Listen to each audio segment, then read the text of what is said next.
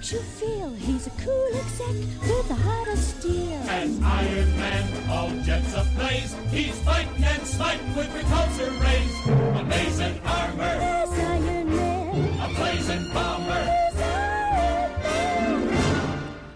Muy buenas tardes, queridos amigos. Bienvenidos a Cripto Finanzas. Estamos en el capítulo número 20, donde vamos a revisar un poco cuál es la situación mundial, tanto a nivel financiero como la realidad de hacia dónde se encamina el mundo, porque peligrosamente nos estamos acercando a, un momento que, esperábamos desde hace ya muchos años, que veníamos conversando, que era la quiebra de la economía mundial y la reestructuración del modelo.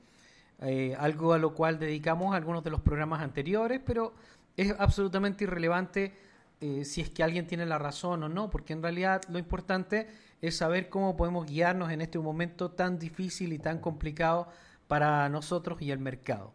Me van a acompañar el día de hoy algunos de mis amigos, donde vamos a estar discutiendo este y otros temas, porque la información que viene hoy día es crudísima, crudísima. Me encantaría que fueran buenas noticias, pero la verdad es que la información que nosotros tenemos el día de hoy es bastante cruda. Así que vamos a saludar a mi amiga Emilia y a mi amigo Saúl. Hola a todos, buenas tardes, gracias por estar con nosotros una vez más. WhatsApp, ¿cómo estamos familia? ¿Qué dice la buena vida? Y acá andamos, observando. Sí, Pues sí, observando es lo que nos queda, ¿no? O sea, básicamente, eh, pues como platicábamos en la mañana y desde hace unos días anteriores, como comentaba Sandma, pues en esos momentos no es estar para estar especulando, sino para estar observando cómo es el movimiento eh, y principalmente, al menos desde el punto de vista de, un trader, del trading, es observar cómo se comportan los mercados en situaciones como estas. Porque es recurrente y como tú siempre has dicho, es cíclico, o sea, siempre va a pasar así, ya pasamos Samna yo, creo que tú también 2017-2018 con movimientos similares, pero pese a, pese a todo, siempre hay patrones que se repiten. Y eso es al menos lo que yo estoy cazando junto con los cripto traders, ahí andamos cazando dónde está el movimiento interesante que, que puede o no darse o quizás va a tardar un poco más. Vamos, lo único que podemos hacer es observar, como dices. Tenemos una grave diferencia de opinión ahí al respecto. Porque yo no creo que estemos en un ciclo. Nosotros estamos en un evento único que no habíamos visto nunca en la historia de la humanidad. Es un evento de carácter financiero que se percibe en cierto modo como construido. O sea, a mi juicio nosotros estamos en lo que se llama la demolición controlada de la economía mundial para poder instaurar y obligar a las personas a un nuevo modelo. Y por lo tanto, lo que nosotros estamos viendo es que todas las bases de este evento, en el cual estamos viendo estas graves, durísimas caídas en todos los mercados internacionales, es completamente lo contrario de lo que vimos en el 2008. En el 2008 nosotros vivimos una caída impulsada por la avaricia, pero que fue reflejada por los compradores, que de pronto todos entraron en un, en un grave pánico y empezaron a vender. Y entonces empezó la caída del mercado porque hubo un pánico de ventas. Y en ese momento los gobiernos del mundo salieron a rescatar la economía mundial. ¿Se recuerdan? Sí, sí. Recuerdo, un, el año Un rescate súper falso también porque al final salieron a rescatar a sus propios amigos, ¿no? O sea, jamás nos rescataron a nosotros. Yo creo que no recibí ni un solo dólar de, de esos rescates, ¿no? Pero bueno, ellos dicen que salieron a rescatar. Pero en este caso, nosotros estamos viendo una caída de la economía mundial donde la gente en pánico corre hacia el dólar, pero esta caída es impulsada por los gobiernos. Esto jamás lo habíamos visto, Emi. Sí, yo coincido con vos y en otras cosas coincido con Saúl. ¿En qué sentido? Y por supuesto, esta fase que estamos teniendo ahora tiene condimentos que hasta ahora no habíamos visto. Eso por supuesto, y está más que demostrado. A lo que se refiere eh, Saúl, que es con lo que coincido, es a lo que son los ciclos desde cómo se maneja desde un punto de vista monetario. Este tipo de manejos ya se han visto antes. El de retirar la liquidez, vender bonos, después que los compran, que suben las tasas, que las bajan, que generan recesión, que generan aumento. Esos ciclos económicos se vienen repitiendo desde hace muchos años. Desde ese punto de vista, sí, pero obviamente tenemos otras cosas que no se han visto antes y que es un cóctel totalmente explosivo, de eso no queda ninguna duda y realmente se puede percibir ese cóctel. También en el caso de, Bitcoin, nunca había quebrado los mínimos de un ATH, es decir, de un punto máximo de un mercado anterior. Y en este caso lo más seguro es que lo, lo traspasemos. ¿Pero por qué? Porque los condimentos de este mercado bajista son totalmente diferentes, están ácidos, digamos, directamente. Está muy pesado el mercado y se nota realmente la diferencia con respecto a otras fases, porque en otros momentos a nivel histórico, por ejemplo en la caída del 2018, no fue tanto una caída macro, fue una caída puntual del, del mercado cripto. Todo el tema de la fiebre de las ICOs, cuando se eh, aceptó la circulación de los ETF a futuros, todos esos eventos generaron un crash en el mercado cripto, pero no tanto así en la, en la, en la economía tradicional. Además, había instrumentos de sobra desde un punto de vista monetario y fiscal para poner en marcha y levantar todo. Así que sí coincido que este mercado es totalmente atípico y que realmente se note que hay algo detrás, se nota, se huele. Yo, yo, no sé si están preparados los amigos en casa, no sé si están bien sentados para escuchar lo que les voy a comentar ahora. Porque nosotros tenemos una, una teoría que, la mayoría la tiene y que le da mucha confianza y les da mucha tranquilidad para el momento que estamos viviendo. Que es básicamente el creer, el considerar que el mercado va a bajar y va a volver a subir. Mañana, en un mes, en seis meses, en un año, en dos años, va a volver a ocurrir. O sea, la teoría de que este es un evento puntual que va, va a terminar en algún momento, ¿no? Y que de pronto vamos a volver a lo mismo de siempre. Pero es posible que no. Porque es posible que nosotros estemos frente al fin de la economía fiat. Y por lo tanto no es simplemente un evento de caída y nuevamente subida y que van a inyectar trillones de dólares y que el Nasdaq va a llegar a 20 mil puntos. Es que es posible que esa no sea la situación de salida de este evento. Es posible que este evento sea el punto de inflexión para, una vez destruida la economía mundial, salgan con un nuevo proyecto totalmente diferente, con reglas totalmente diferentes del juego, que van a incluir el que ya no exista la propiedad privada, y con, y con, otra estructura de reglas que va a estar más basada en ecología y en otro tipo de valores. Entonces, estructuralmente, no va a ser simplemente una caída y después una subida y que simplemente tenemos que hacer hold y aguantar dos años. No digo que no, ¿ah? o sea, ya voy a, voy a matizar esto obviamente eh, en la medida que vayamos avanzando en el podcast, pero quiero ponerles en, en la mesa el tema de que esta no es simplemente una nueva caída que va a terminar en una solución en dos años más y después vamos a tener nuevamente todos los valores arriba, porque al parecer el objetivo de esta caída es precisamente el cambio del modelo económico, Saúl. Definitivamente estoy de acuerdo contigo. De hecho, justamente lo mencionaba Emilia, este, Emi para los, para los conocidos. este, totalmente de acuerdo, que esa es precisamente la, la, visión que yo tenía en el aspecto que mencionaba al principio, pero es real. Dentro de todo, como personas que nos considero, considero que los tres aquí somos personas imparciales, bastante, bastante serias en lo que estamos haciendo y compartiendo, y tenemos que contemplar ese escenario. Tiene toda la pinta, como menciona Emi, tiene todos los ingredientes, todas las especias, esta, esta pequeña esta comedia comida que da a pensar muy fuertemente que probablemente no exista esa recuperación que tanto hemos estado acostumbrados, porque esa es la realidad. Hablamos de algo que... somos, somos drogadictos del dólar. Exactamente. Que, nos van a meter dólar y de pronto nos vamos a recuperar. Pero ¿y si no lo hacen?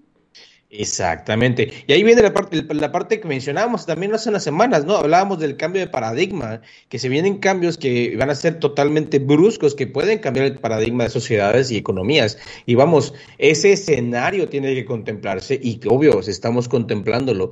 Pese a todo lo que podamos compartir aquí, siempre tenemos que tener un punto importante que es tratar de, transmitir la información de forma puntual y que cada quien desde su punto y conocimiento tome las decisiones Ahora, o a lo mejor Ahora escuchen amigos, ¿están preparados para escuchar lo siguiente? Chalo. Prepárense psicológicamente para escuchar lo siguiente. En este momento, nosotros tenemos a unas personas con unas máscaras horrorosas, con antorchas en las manos, espantándonos a todos. ¿Y qué está haciendo el mercado? Está corriendo hacia el dólar. ¿No será que eso es exactamente lo que quieren para después destruirnos en el dólar?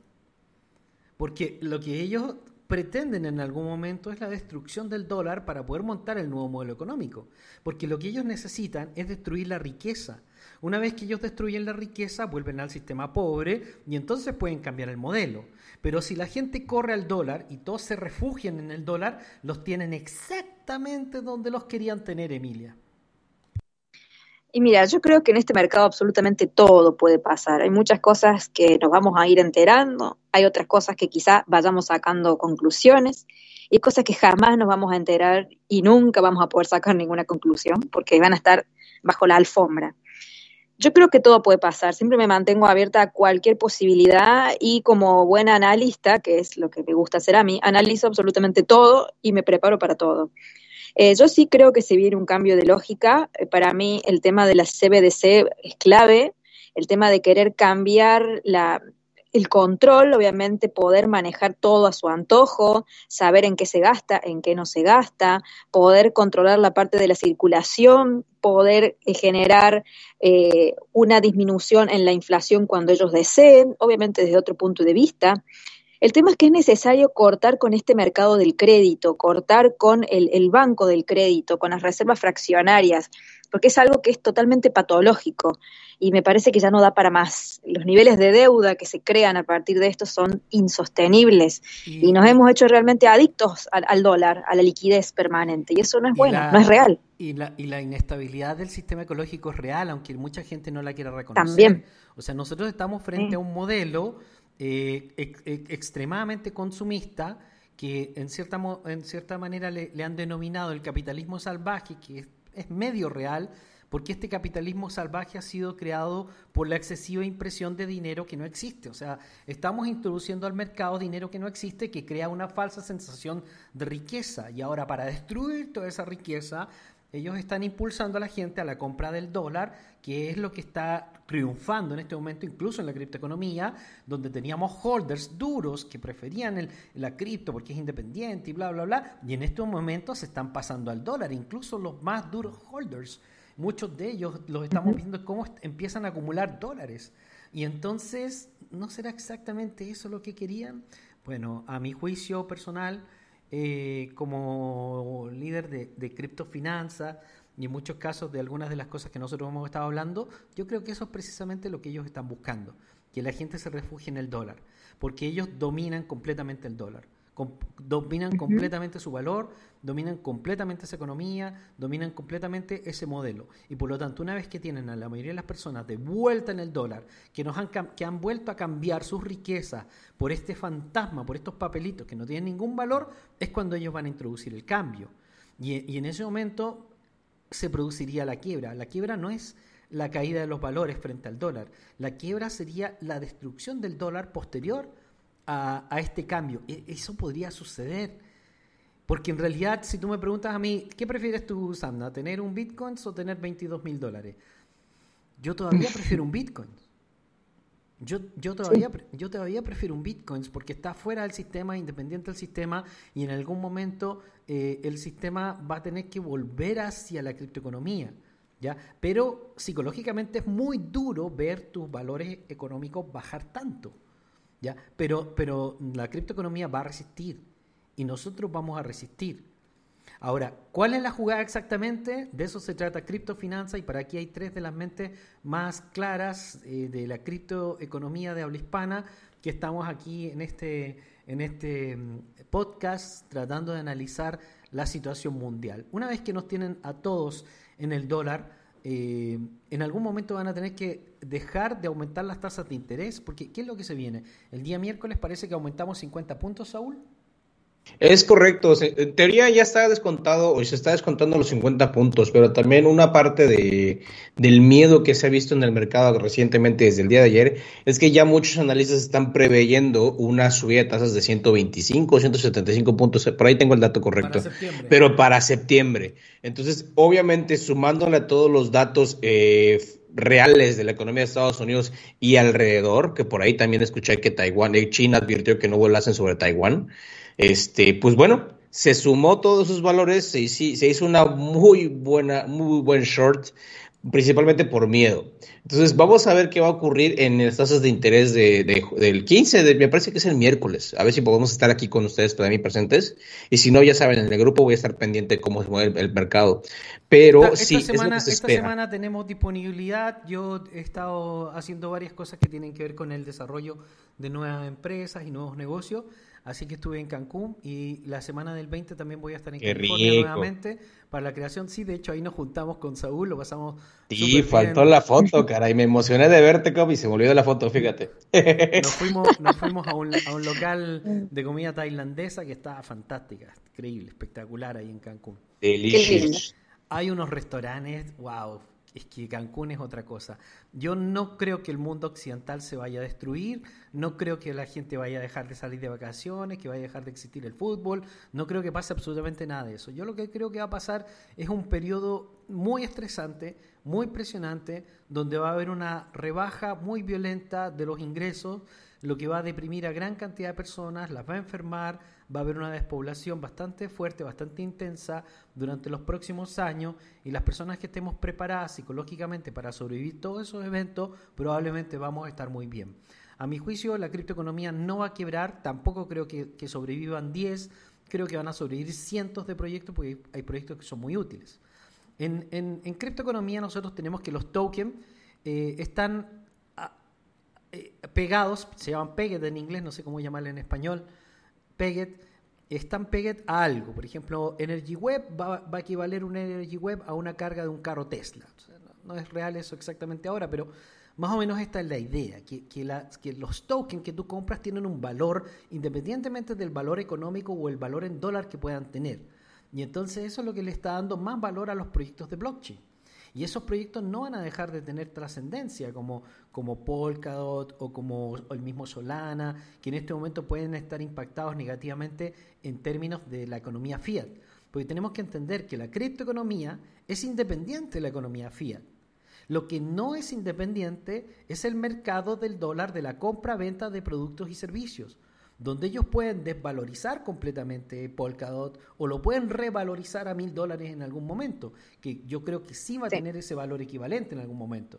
¿ya? Pero en este momento, como ellos manipulan completamente el mercado fiat, y ellos son los dueños del dólar y están los grandes fondos de inversión, pueden manipular esto simplemente con pequeñas ventas. Por ejemplo, se hablaba de que si nos meten una venta de Bitcoin de dos mil dólares, podríamos llegar a 16 mil dólares, eh, EMI Sí, y, es verdad que hay muchísima manipulación, y en esto coincido con Jack Dorsey, más allá que con muchas otras cosas no, pero que dice que la Web 3 es como una especie de disfraz de algo descentralizado cuando en realidad es muy centralizado, porque en realidad eh, prácticamente la mayoría de los VCs están presentes con muchísimo dinero en el mercado cripto.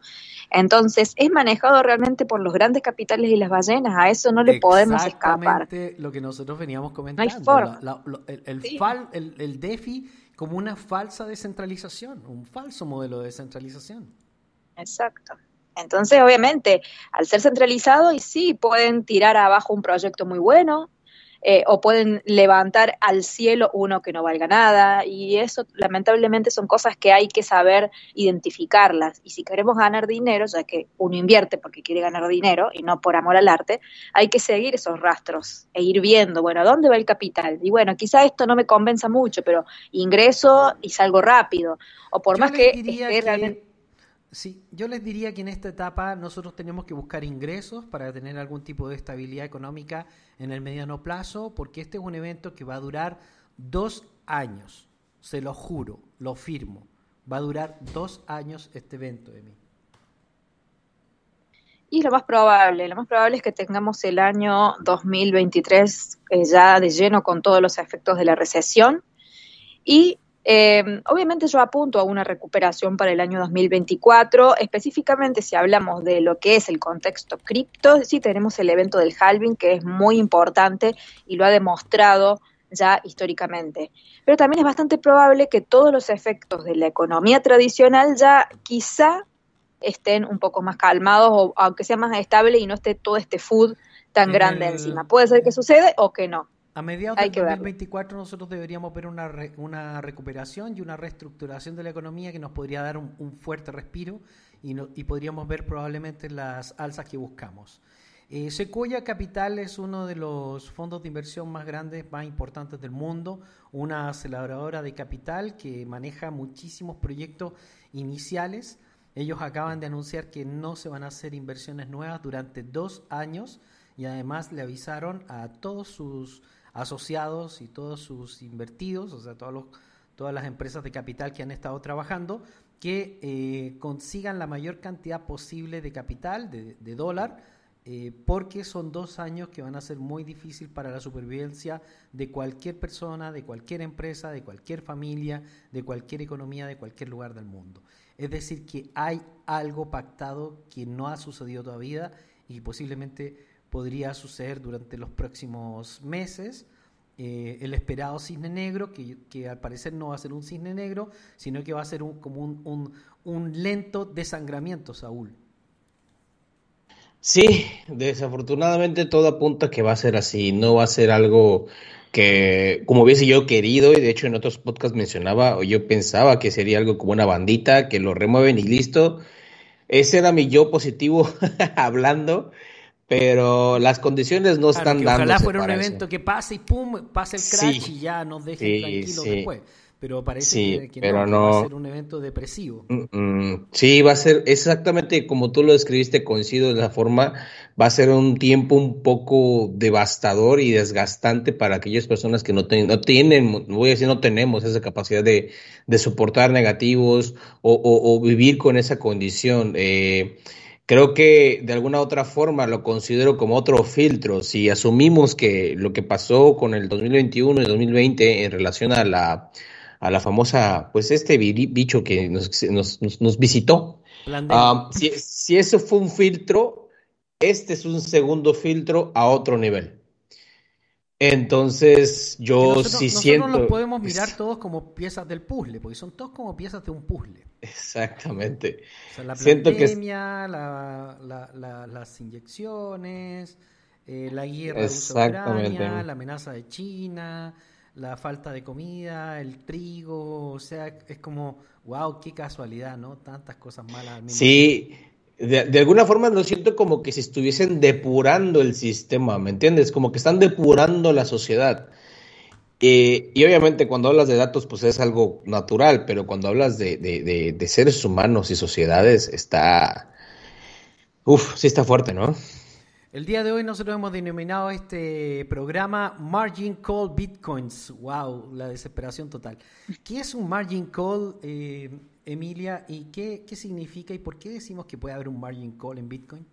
Que por cierto, perdón, la película está genial, ¿eh? Véanla. Ah, sí. The Margin Call. Bellísima película. Muy interesante. a mí me gustó mucho. Margin Call, eh, traducido, sería llamada al margen eso es algo que ocurre cuando las personas invierten o compran, pero con dinero que es prestado. Si uno comprase todo en efectivo y lo paga en el momento, listo, el activo es completamente tuyo, no le debes dinero a nadie. Ahora, cuando yo no tengo la cantidad necesaria para hacer la compra de un activo, en este caso puede ser Bitcoin, puedo recurrir a pedirle a algún banco a alguna entidad, a algún broker, exchange, que me preste una parte. Obviamente, esa entidad me la va a prestar, pero esa entidad no va a estar dispuesta a que yo compre, por ejemplo, Bitcoin en 60 y Bitcoin, no se caiga, por decir un importe, a mil dólares y el préstamo que ellos me dieron se difuma. No. Es una forma que ellos tienen de protegerse diciendo lo siguiente, bueno, yo te presto esta cantidad de dinero, pero si Bitcoin baja de 60 mil, por decir algo, a 45 mil, te cierro la operación y tenés que absorber tu pérdida, porque yo con el dinero que te presté no voy a absorber tu pérdida, la pérdida es tuya. Entonces, ¿qué hacen? Le cierran la posición, le liquidan la cuenta, se la dejan prácticamente en cero porque siempre quedan algunos centavitos y ellos recuperan el dinero que te prestaron sin pérdidas. es como lo que le pasa a un trader cuando pone una operación de apalancamiento, porque la operación de apalancamiento es prácticamente lo mismo, solamente que a un nivel mucho más pequeño, donde nosotros ponemos una operación con algún margen de digamos, de, apalancamiento y esto significa una, una, deuda que nosotros hemos adquirido con esta empresa y bueno, eh, viene también una liquidación dependiendo de cuando llegue al precio, a menos que tú pongas más dinero. Por eso también se llama margin call, porque en el margin call, empresas como eh, MicroStrategy, que al parecer tiene algunas operaciones de apalancamiento, eh, le dan el tiempo para que pueda cubrir las deudas y entonces impulsar más abajo todavía la operación. Claro, se hace una llamada y le dicen, mire, su posición está peligrando, o se la cerramos o usted deposita más dinero para tener más garantías. Entonces ahí queda, obviamente, la decisión de la persona que tomó el préstamo. O dejan que lo liquiden y pierde todo, o ingresan más dinero. Depende, obviamente, la liquidez de cada uno. Me parece impactantemente ridículo que, que tenga apalancamiento de bitcoins MicroStrategy, que no lo puedo creer. Te juro que no lo mm, puedo creer porque eh, además, este es un evento eh, avisado, que esto está súper anunciado. Si es que esto lo vienen comentando ellos hace ah, de todo el año que lo vienen comentando, de que cae la, la guerra eh, de Rusia y Ucrania, que empiezan a hablarse de los campos de trigo y cosas. Eh, Lagarde ya acepta incluso que va a quebrar Europa prácticamente. O sea, eh, los anuncios están por todos lados, las señales no las están escondiendo. Ellos ya no se ocultan, ellos ya dicen directamente que, que nos vamos derecho hacia la quiebra mundial. Y lo que da miedo que hablábamos con Emilia y con Saúl y también con nuestro amigo Samuel en privado, lo que da miedo es que ellos dicen que todavía no empieza. Sí, es fatal eso. Y en el caso de MicroStrategy, ha tomado un préstamo con el banco que se llama Silvergate por 205 millones de dólares. El tema es que si Bitcoin cae a los 21 mil, ahí tendrían una llamada. Lo interesante es que no todas las posiciones que ha tomado MicroStrategy están al margen, digamos, es esto.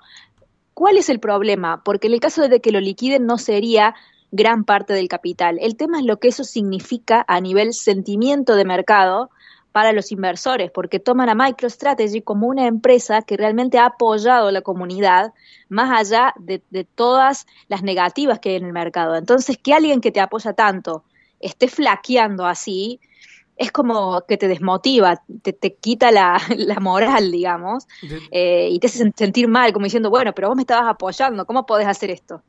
Eso es lo que yo veo. De todas maneras, los montos involucrados que maneja MicroStrategy son ridículos y probablemente no van a quebrar a MicroStrategy ni la economía, ni vayan a producir un colapso total del Bitcoin. Así que lo que consideramos es que probablemente esto va a ser una anécdota que están utilizando negativamente como propaganda contra la criptoeconomía porque hay gran cantidad de interesados que la criptoeconomía no triunfe y que, y que por lo tanto volvamos a los bancos. Sea, que hay una gran cantidad de financieros que ganan dinero de la manipulación y el control del dinero. Ellos quieren hacer exactamente lo mismo en el nuevo modelo y por lo tanto no, no, no desean que haya alternativas. Pero el mercado ya creó esta alternativa. Yo no veo ninguna probabilidad de que esta alternativa desaparezca. El día de hoy fui a una reunión que me invitaron de una compañía, de una de las compañías mineras más grandes de México y querían lanzar una criptomoneda y eh, comentaban un poco sobre este tema y ellos lo veían de una manera muy parcial, como que el mundo iba a volver al modelo antiguo. Si el modelo antiguo ya quebró, ya terminó, ya se acabó, nosotros vamos hacia un nuevo modelo, eh, que nosotros queremos que sea lo más liberal posible, Saúl. Es correcto, es correcto. Queremos que queremos que sea lo más liberal posible, pero Considero que estos momentos que estamos viviendo van a ser fundamentales, porque para que sea esa forma, también tenemos que tener participación y esa participación es a través del blockchain. Como tú comentas, como hemos comentado, blockchain tiene que formar parte fundamental del siguiente modelo y eso verdaderamente, pues ahorita me pasaron un video muy interesante de, que planean eh, hacer menos la participación de las criptomonedas para este nuevo, nuevo sistema de tal forma de generar desconfianza y por eso esos movimientos recientes en las criptomonedas que han técnicamente hablando perdido más inclusive que las acciones, ¿no? Se ve más brusco cuando en realidad sabemos que los que pierden más son los accionistas porque manejan muchísimo más capital que lo que hay en criptomonedas. Pero esa mala propaganda también puede perjudicarnos y es algo muy interesante que recientemente antes del podcast estaba escuchando y dije, oye, qué interesante opinión.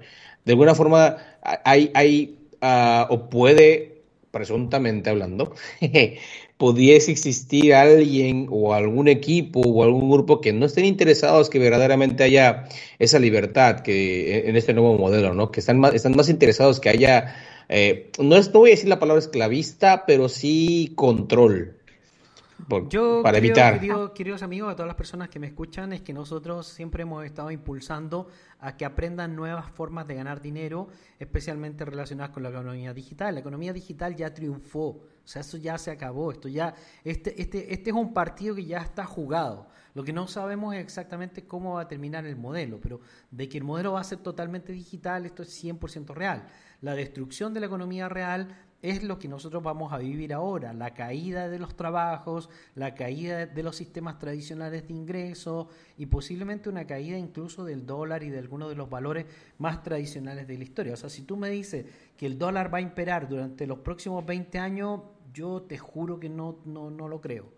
Yo creo que en cualquier momento va a venir una caída también para el dólar. Entonces la gente va a salir arrancando al dólar y ¡pum! También le van a dar en la madre con el, con el dólar. ¿Qué tendría que pasar para que todos nos arranquemos hacia el dólar y de pronto veamos a todos los inversores en el dólar para que los inversores de pronto estalle la burbuja del dólar y pierdan todo su valor y la economía llegue a un punto de inflexión negativo? Porque estamos hablando de que eh, la economía fiat tiene que destruirse y que el valor del dólar tiene que ser muy, muy, muy miserablemente mínimo para que podamos entrar a una nueva economía realmente, porque si el dólar sigue siendo el valor más fuerte del mundo y de la economía, entonces eh, no, no habría ningún cambio, Emilia. Sí, cada uno de los imperios que se han tenido con sus monedas propias han, han ido cayendo de a uno. Ninguno ha imperado, digamos, eternamente. Y no me extrañaría que este imperio que está ejerciendo Estados Unidos con su dólar en algún momento termine. Eh, tenemos la historia que nos respalda que eso ha sucedido una y varias veces. Entonces no sería ilógico esperar que esto vuelva a suceder, es una posibilidad. Los niveles de deuda que maneja Estados Unidos con el Tesoro es inmenso. Son tres veces más o quizá un poco más de lo que se produce. O sea, hay más deuda de todo lo que se produce en el año y no solamente en Estados Unidos, a nivel mundial.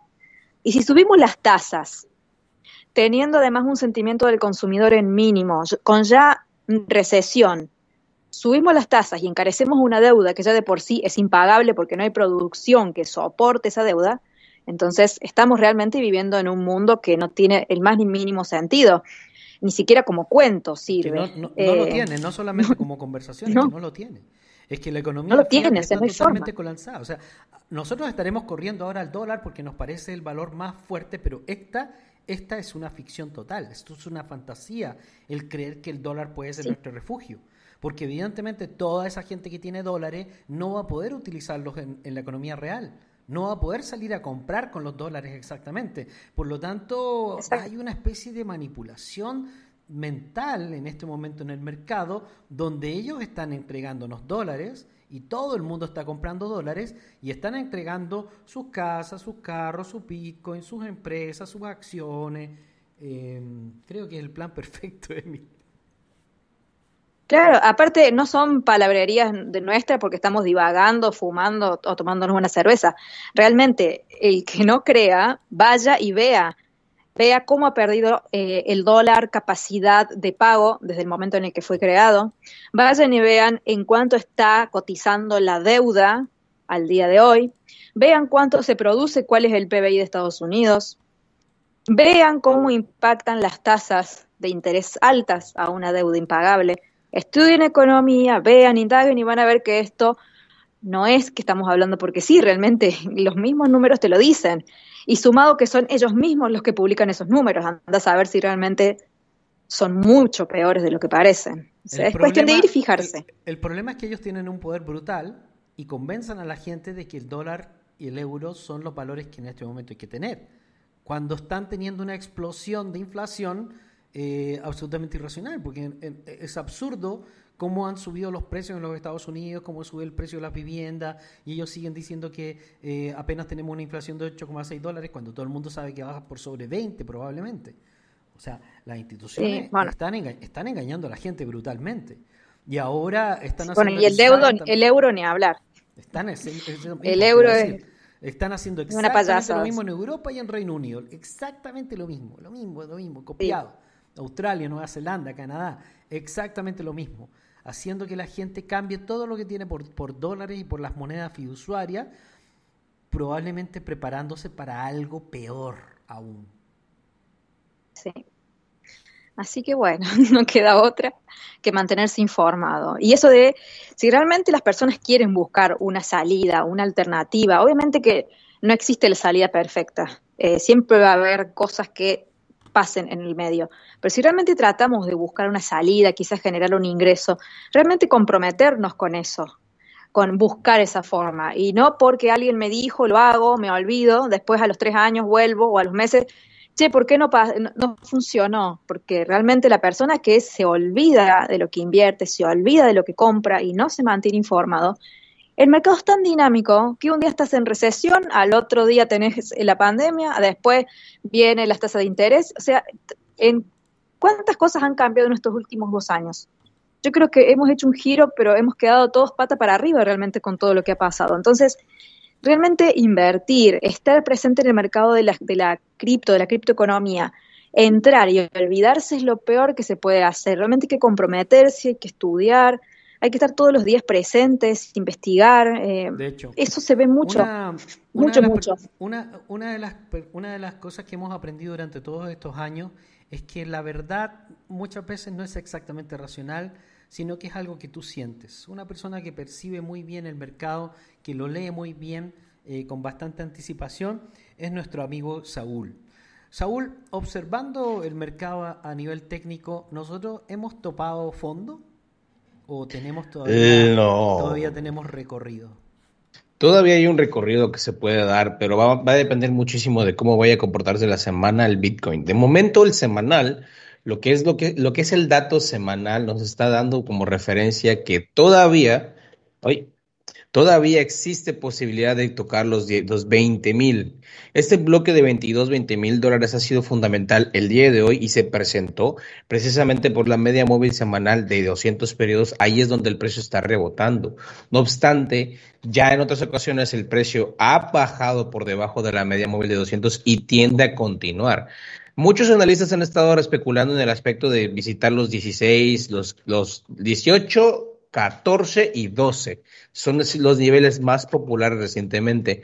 Particularmente desde el punto de vista personal, no consideraría ni siquiera la zona de los 16 a menos de que el, bloque de 22 y 20 no se sostengan. Y esto solamente va a ser derivado de fundamentales. Vamos a tener que esperar a ver cómo reacciona el precio en el día miércoles y los datos macros durante la semana, pero de mi punto de vista todavía puede retroceder, porque tengamos en cuenta que apenas estamos a mitad del año, apenas y todavía está empezando. Entonces, los, todo este... Los, los, gobiernos están anunciando el año 2023 como el peor año de nuestra historia, algo que veníamos comentando eh, desde Davos, porque se anunció exactamente así. Eh, se anunció una hambruna mundial, se anuncian varias pandemias que al mismo tiempo van a recorrer el mundo, la continuación de algunas de las restricciones, posibles cuarentenas eh, adicionales, aún más duras. Eh, se está hablando de que pueden haber algunas cosas. No estamos asustando a nadie, no es mi intención asustar a nadie, solamente estoy comentando información que han emitido algunos de los digamos, líderes políticos a nivel mundial más importantes y un poco hacia dónde van. Eh, esto nos va a impulsar a, que suceda esto que está sucediendo, que la gente se empieza a refugiar en las monedas gubernamentales, principalmente en el dólar y en el euro, y que en algún momento eso pudiera llevarnos a algo más peligroso todavía.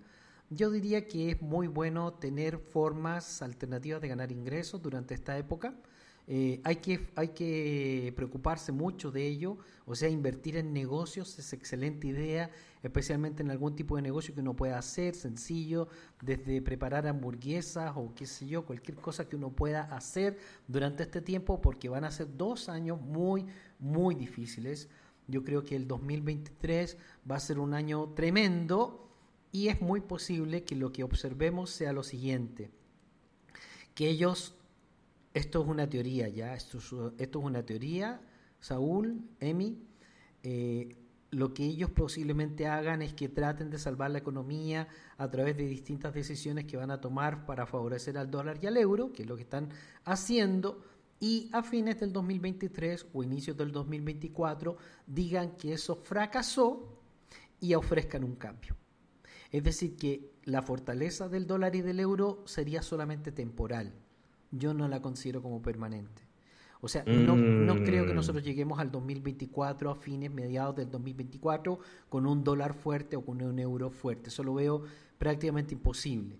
Yo creo que en algún momento ellos van a reconocer que esto no sirvió y entonces ahí, en ese momento, se vendría el pánico de ventas del dólar y del euro, todo lo contrario de lo que vivimos en este momento, para llevarla a la destrucción. Pero antes van a lanzar alguna otra oferta para pasarnos de un sistema a otro sistema y eso debería pasar cerca del año 2024, yo creo. 2024-2025 debería ser la aparición de la CBDC y debería aparecer esta supuesta solución por parte del sistema. Mientras tanto, yo recomendaría acumular sin poner en riesgo tu capital de supervivencia, porque nosotros necesitamos dos años de mantener mucho cash para poder pagar nuestras rentas, comprar comida y mantenernos los más seguros posibles en el sistema. esa creo que es mi teoría de lo que va a suceder. Lo digo con mucha responsabilidad, es mi teoría, pero yo habitualmente leo a esta gente hace muchos años, porque estudio hace muchos años esto, y estamos preparando con Emilia una conferencia increíble basada en los estudios de estos alemanes que, que, están anunciando el crash más grande de la historia mundial de la economía y algunos de los libros que se han escrito en Davos, donde estamos entendiendo hacia dónde va el modelo, Emilia. No sé si me lograste escuchar cuál sería mi teoría. No, solamente que estamos preparando una conferencia. Tuve que justo salir un momentito. Lo hemos hablado, pero te lo voy a refrescar para que tú puedas comentar esto delante de los demás, que justo se tuvo que apagar su micrófono unos, minutos, eh, Emilia. Básicamente mi teoría es que a, eh, mediados del 2024 ellos plantearían la solución CBDC y anunciarían que fracasaron en su plan de salvataje de la economía a través del dólar y del euro y en ese momento se produciría una fiebre de ventas de euro y de dólar, posiblemente, y viviríamos el efecto contrario al que estamos viviendo ahora, que es el fortalecimiento de estas monedas. Este, y este periodo, a mi juicio, debería durar todavía eh, por lo menos un año y medio, porque no van a poder lanzar nada, así que por lo tanto van a tratar de mantener eso fuerte, fuerte, fuerte, hasta que tengan una opción, y cuando tengan una opción, la van a debilitar y van a destruir la economía fiat en, torno de una economía digital centralizada. Y es ahí donde nosotros deberíamos eh, tener fortaleza con la criptoeconomía y por lo tanto a mi juicio sí, sí sería bueno hacer holding de a poco siempre y cuando no afecte nuestro capital de supervivencia. Exacto, sí, estoy, estoy totalmente de acuerdo, porque realmente es imposible introducir la CBDC si no creas la necesidad antes, porque si es opción mantenerte con el dólar en papel o el euro en papel o irte a lo digital, muchas personas por una cuestión de costumbre o porque ya saben cómo se hace o porque no tienen ganas de aprender algo nuevo dicen, no, yo me quedo con el dólar, la CBDC que lo usen otros. Entonces, ¿cómo haces para obligar? Sí o sí tenés que destruir o demostrar que la otra posibilidad no existe o que te va a perjudicar. Exacto. no, hay forma. No hay forma de pasar al nuevo modelo si no destruyen el dólar y el euro. Y además, a través de eso van a terminar de solucionar el problema de la deuda externa, porque los, los países simplemente no pueden seguir operando porque no se pueden seguir endeudando. Entonces, eh, el sistema colapsó, el sistema murió, el sistema se acabó en el 2008. La quiebra de la economía mundial ya sucedió.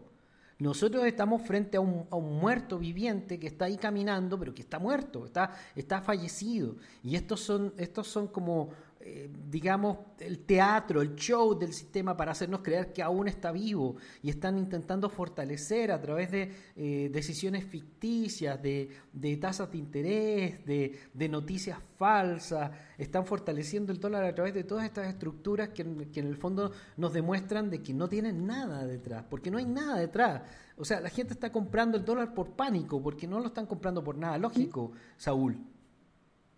Es correcto, ahorita toda la gente está moviendo su capital a lo que en teoría debería ser refugio, pero lo interesante es que inclusive el día de ayer estaba revisando un análisis de, en Bloomberg que ya casi nada es refugio, creo que en esos momentos hasta el oro está bajando, el yen se está devaluando, o sea, todo está patas para arriba, ¿dónde es el refugio? Solamente los bonos, como decía Emi, literalmente la gente está volcándose a los bonos. Pero, pero, porque, pero porque te están subiendo la tasa pero porque te están subiendo la tasa ellos. Eso te la suben para que digas, bueno, ay, bueno, qué, interesante el rendimiento que me dan. Te suben ellos vendiendo. Es que es, un, es un corral de ovejas. Exacto. Y eso es lo que es, es un corral de ovejas donde están llevando a la gente exactamente donde los quieren, al matadero. Exacto.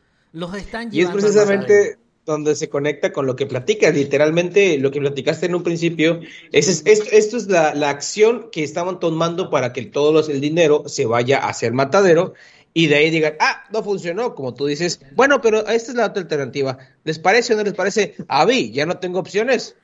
Claro, porque tienes un millón de dólares que no te sirven ni para comprarte un par de zapatos. Claro, obvio, pero bueno. Claro. Ah. Porque eso es lo que va a suceder técnicamente. Lo que pasa es que están, están preparando todo el show para poder hacer eso, porque tienen que tener alguna justificación, como el tema de, de, Ucrania y Rusia, eh, ahí tienen la excusa perfecta para decir que se acabó el trigo y no sé qué, y la cuestión, pura mamá, puro show. y por eso quieren matar a las criptos. Por eso quieren matar a las criptos, porque es la competencia directa. Y ya, y muchas personas ya la conocen y ya la entienden. Entonces, ¿cómo hago para que estas personas no se me vayan a las criptos y, y vayan a la CBDC, que es donde yo los quiero? Por eso hasta en, el mismo, hasta, en el mismo Davos dijeron y, cualquier cosa que uno le decía tenían, rebeldes hasta, tenían rebeldes hasta en Davos. Sí. Y tienen y tienen y nos tienen infiltrados en la criptoeconomía, pero totalmente. Pues ya lo vimos con Luna. Lo que le pasó a los infiltrados. Y ahora tenemos a Celsius, que supuestamente tenía un gran fondo de inversión dentro de Luna. Qué dolor, eh. Y tú dices, pero en serio, o sea, pero si hasta nosotros sabíamos que esa no era buena idea. No digo desde el principio, porque todos quedamos maravillados en el principio con Luna, ¿no? Y sí. sonaba muy razonable. Pero al ratito como que se le empezó a ver estos pies de barro, ¿no? es que también es muy difícil ver las cosas buenas y malas desde el inicio. Cuando uno lo va conociendo, va indagando, ahí vas encontrando falencias. Eh, y obvio, muchas cosas al principio brillan, pero después te das cuenta que no, no es así.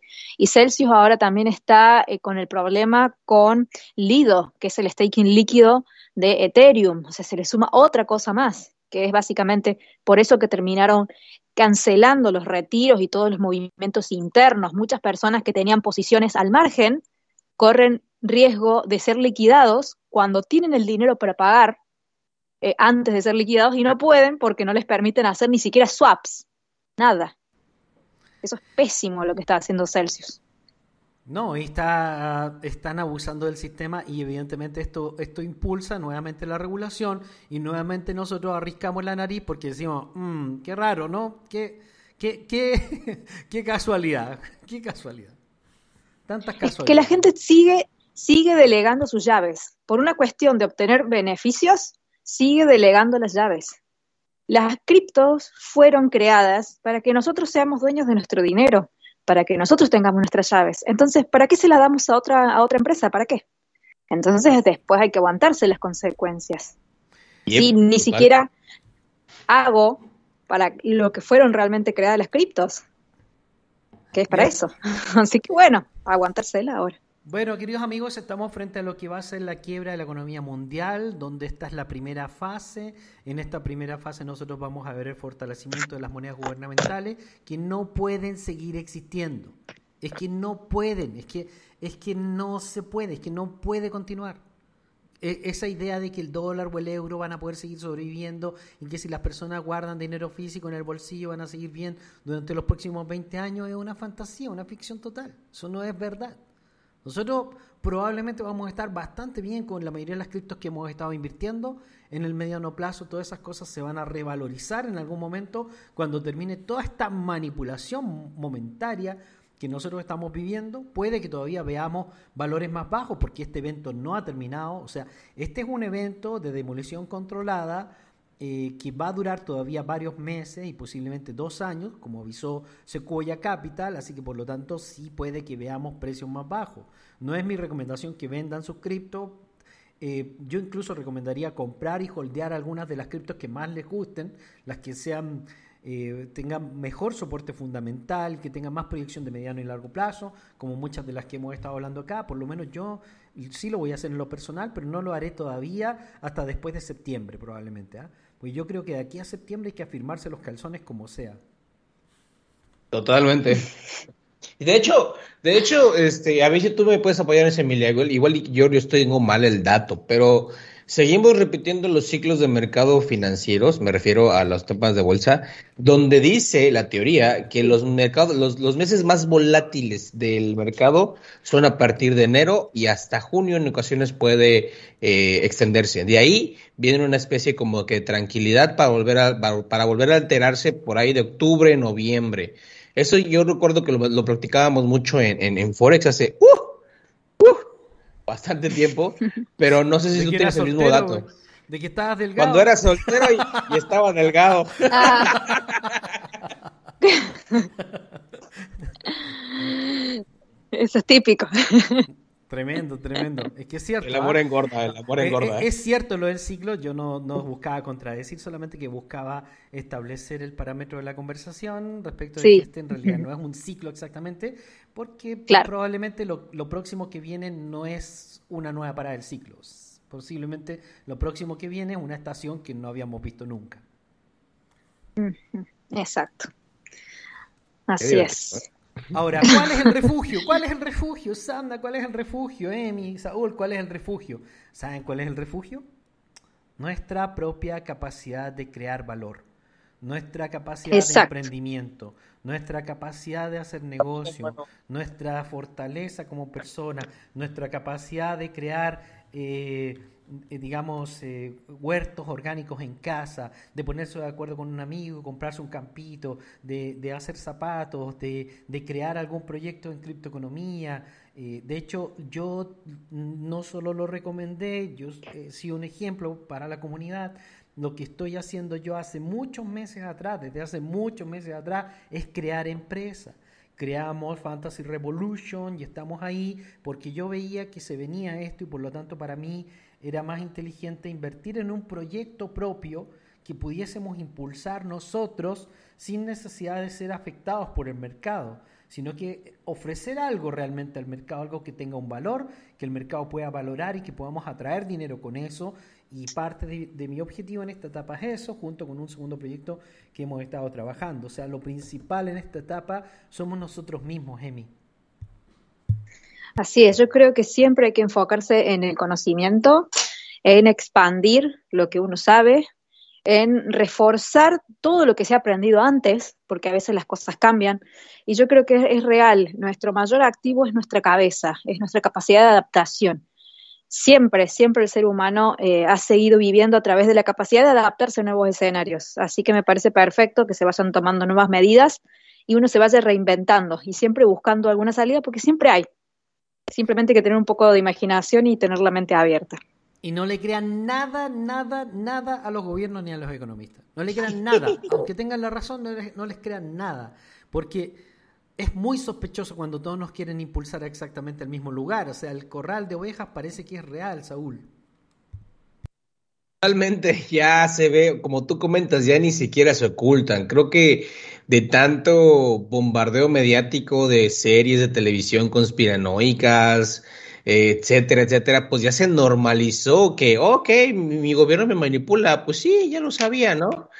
Y, ve, y vamos todos como borregos, ve. Entonces ya el descaro es muy grande y creo que las generaciones actuales les vale perdón la palabra, pero les duele un pepino lo que esté pasando, porque las generaciones anteriores, por ejemplo, la que tú perteneces, este, Emi, mi generación, sí le estamos viendo y decimos, ah, cabrón, ¿Qué, qué, qué onda, no? Pero para las siguientes generaciones, pues ya es algo normal, ¿no? Así como que, pues sí, cuando estaba chavito, pues eso pasó y pues es, es normal. Nosotros estamos levantando la voz porque sabemos que no es normal y vivimos una, una libertad totalmente diferente.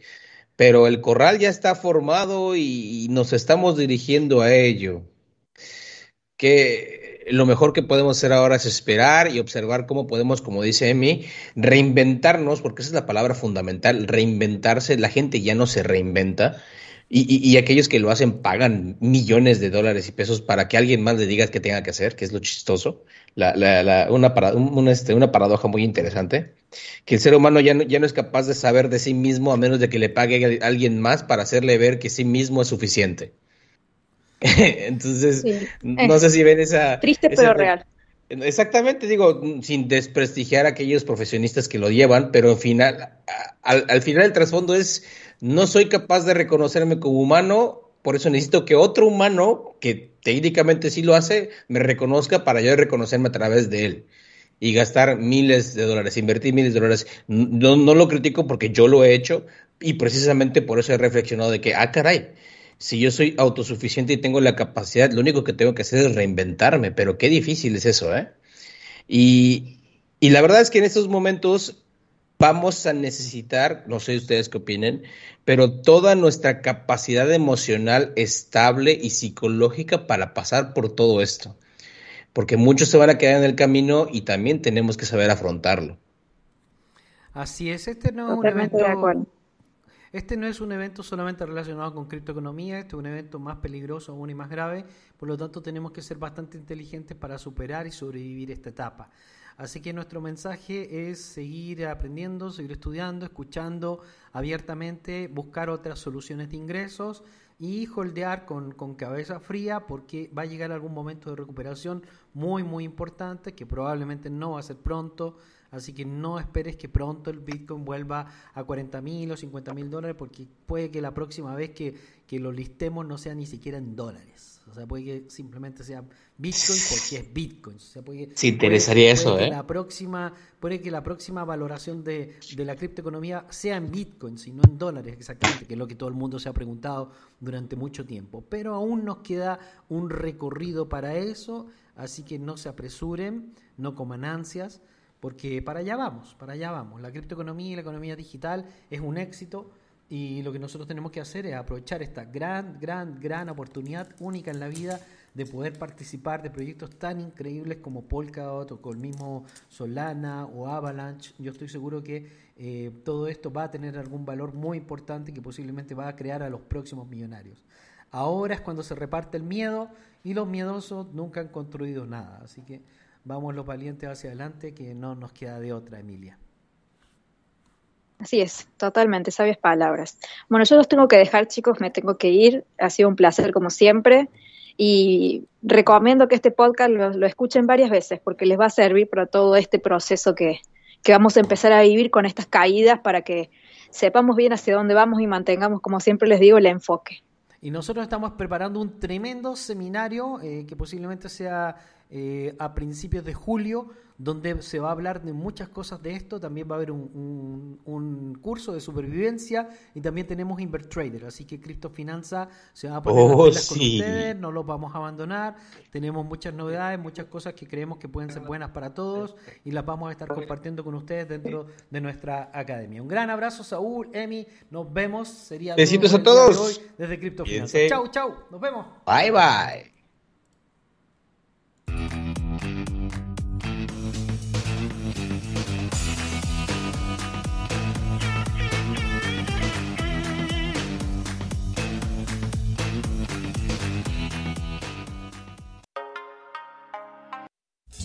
Stark makes you feel he's a cool exec with a heart of steel. As Iron Man, all jets ablaze, he's fighting and smiting with repulsor rays. Amazing armor. As Iron Man. A blazing bomb